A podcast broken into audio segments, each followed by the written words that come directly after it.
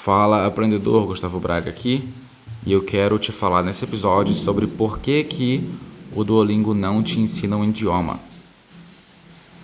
Na verdade, nenhum aplicativo de ensino de idiomas ensina, mas eu vou falar do que é do aplicativo com o qual eu tenho mais experiência, que é o Duolingo.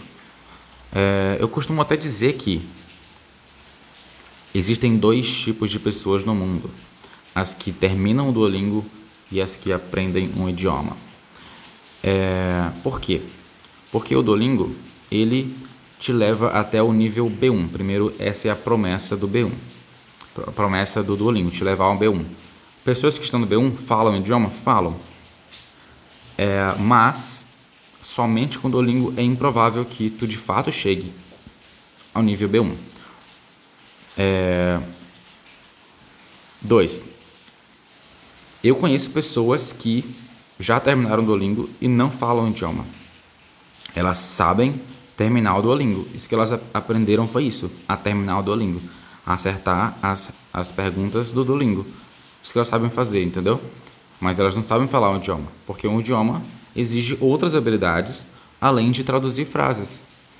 É, e falar frases e, e, e, as perguntinhas que o Duolingo faz. Que eu, na, eu não quero desmerecer o Duolingo aqui. Eu acabei de fazer 365 dias seguidos de Duolingo de ofensiva e é a minha principal ferramenta de aprendizado de idiomas e que tem me, me ajudado desde meu segundo idioma estrangeiro.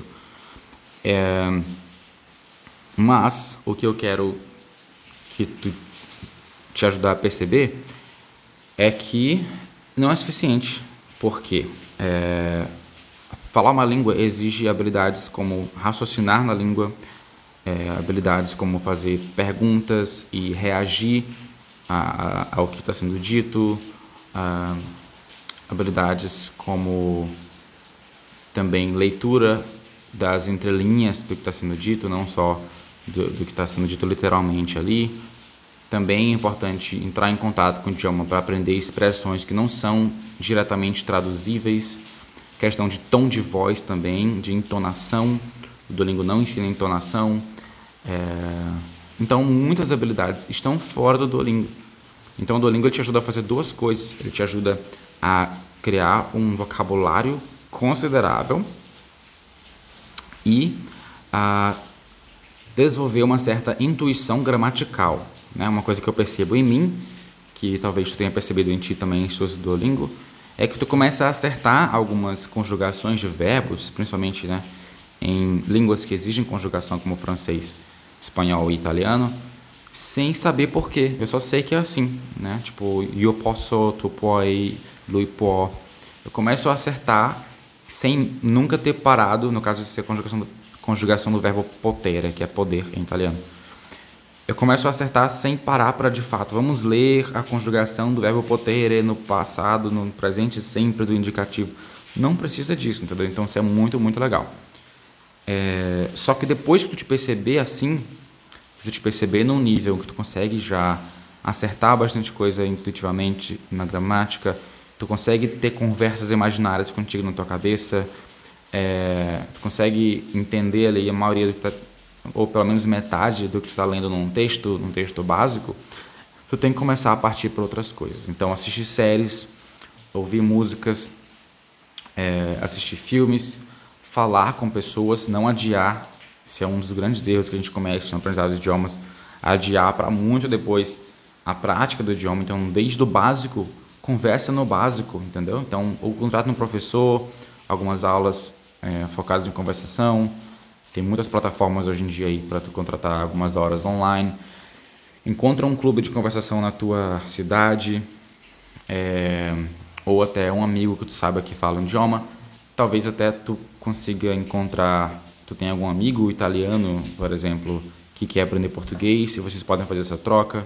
Existem algumas ferramentas, algumas plataformas de troca, como por exemplo o Tandem, né? T-A-N-D-E-M, e tem algumas outras também que eu não conheço agora, não lembro agora, mas é, são de troca de prática de idiomas. Então tu fala num idioma e a pessoa fala no outro e vocês têm essa troca. Além disso, algo que eu quero que tu tenha em mente é que os mesmos hábitos, quando trata-se de aprendizado de idiomas não te levam mais adiante depois de um certo ponto. Eu quero que tu imagine uma curva, uma curva que ela cresce muito rápido no começo e daí, à medida que ela avança, ela vai diminuindo o ritmo de crescimento. Então vira um, um platô, né? Fica praticamente é, retilínea, é como se fosse subir uma chapada, entendeu? Tem a parte lateral que tem uma que é muito íngreme e quando chega lá em cima ela é retinha, né? É, e é assim que a gente aprende idiomas, através de um crescimento logarítmico. Esse é o nome desse tipo de curva. Muito fácil no começo e cada vez mais difícil depois, né?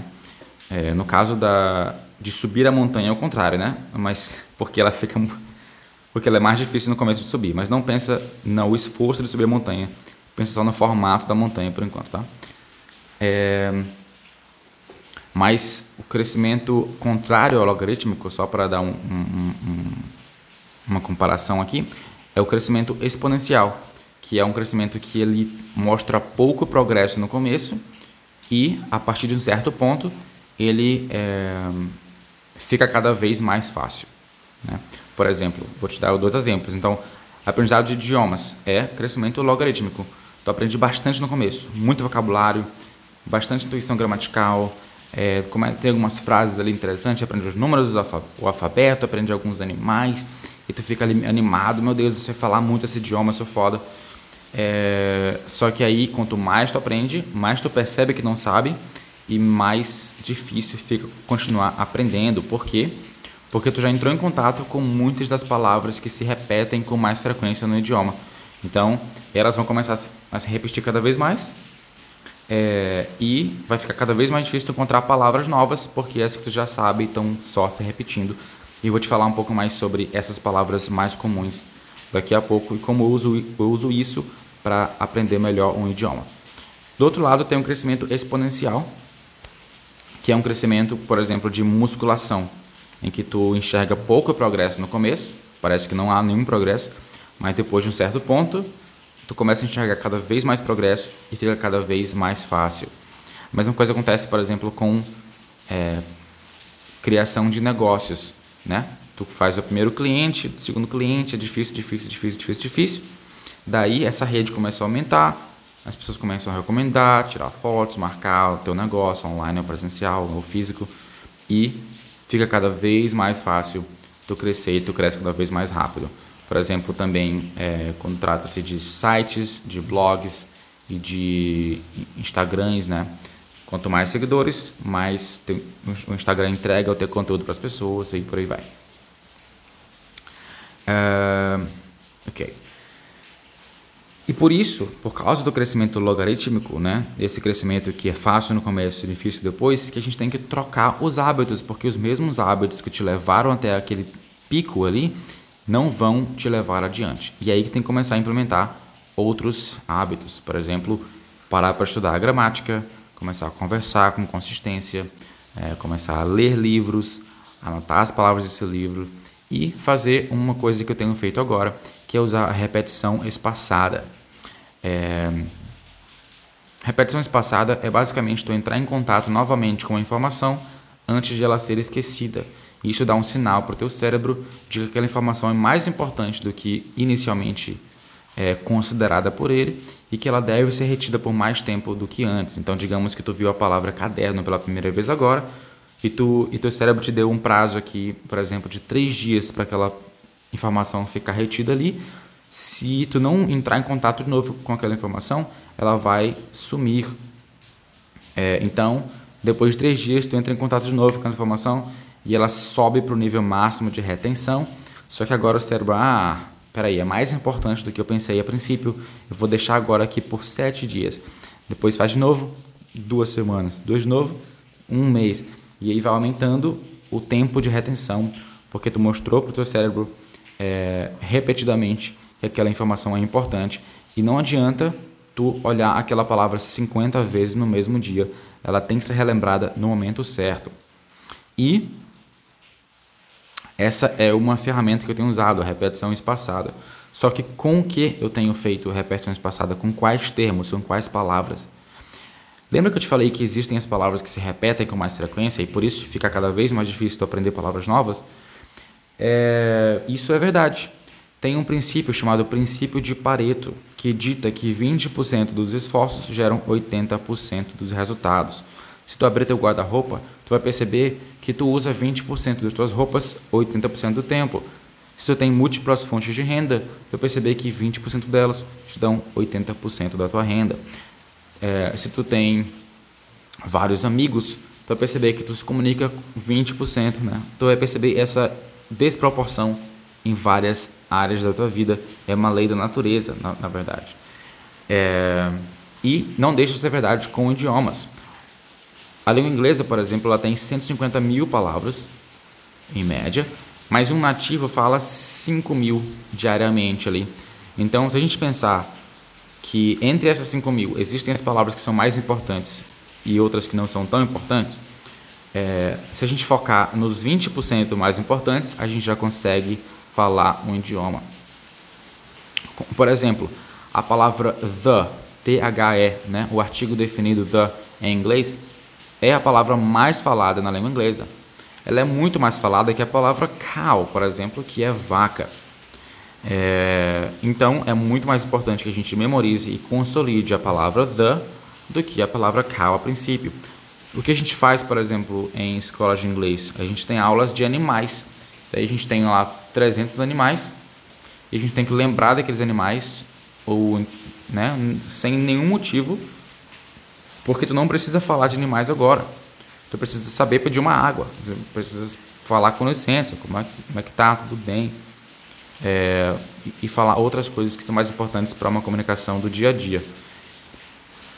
E por isso que eu uso, e, eu, e eu, é uma ferramenta que eu também uso com meus alunos de inglês, que é uma planilha com as mil palavras mais úteis em qualquer língua. Essa planilha pode ser traduzida para qualquer idioma é, e inserida no sistema de repetição espaçada, justamente para a gente consolidar esses termos.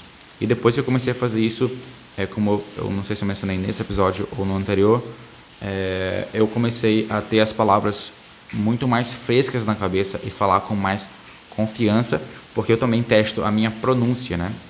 Como é que funciona a prática da repetição espaçada, né? É, Eu tenho um, um, cartão em que eu olho a palavra em inglês, no caso eu estudo inglês, italiano em inglês.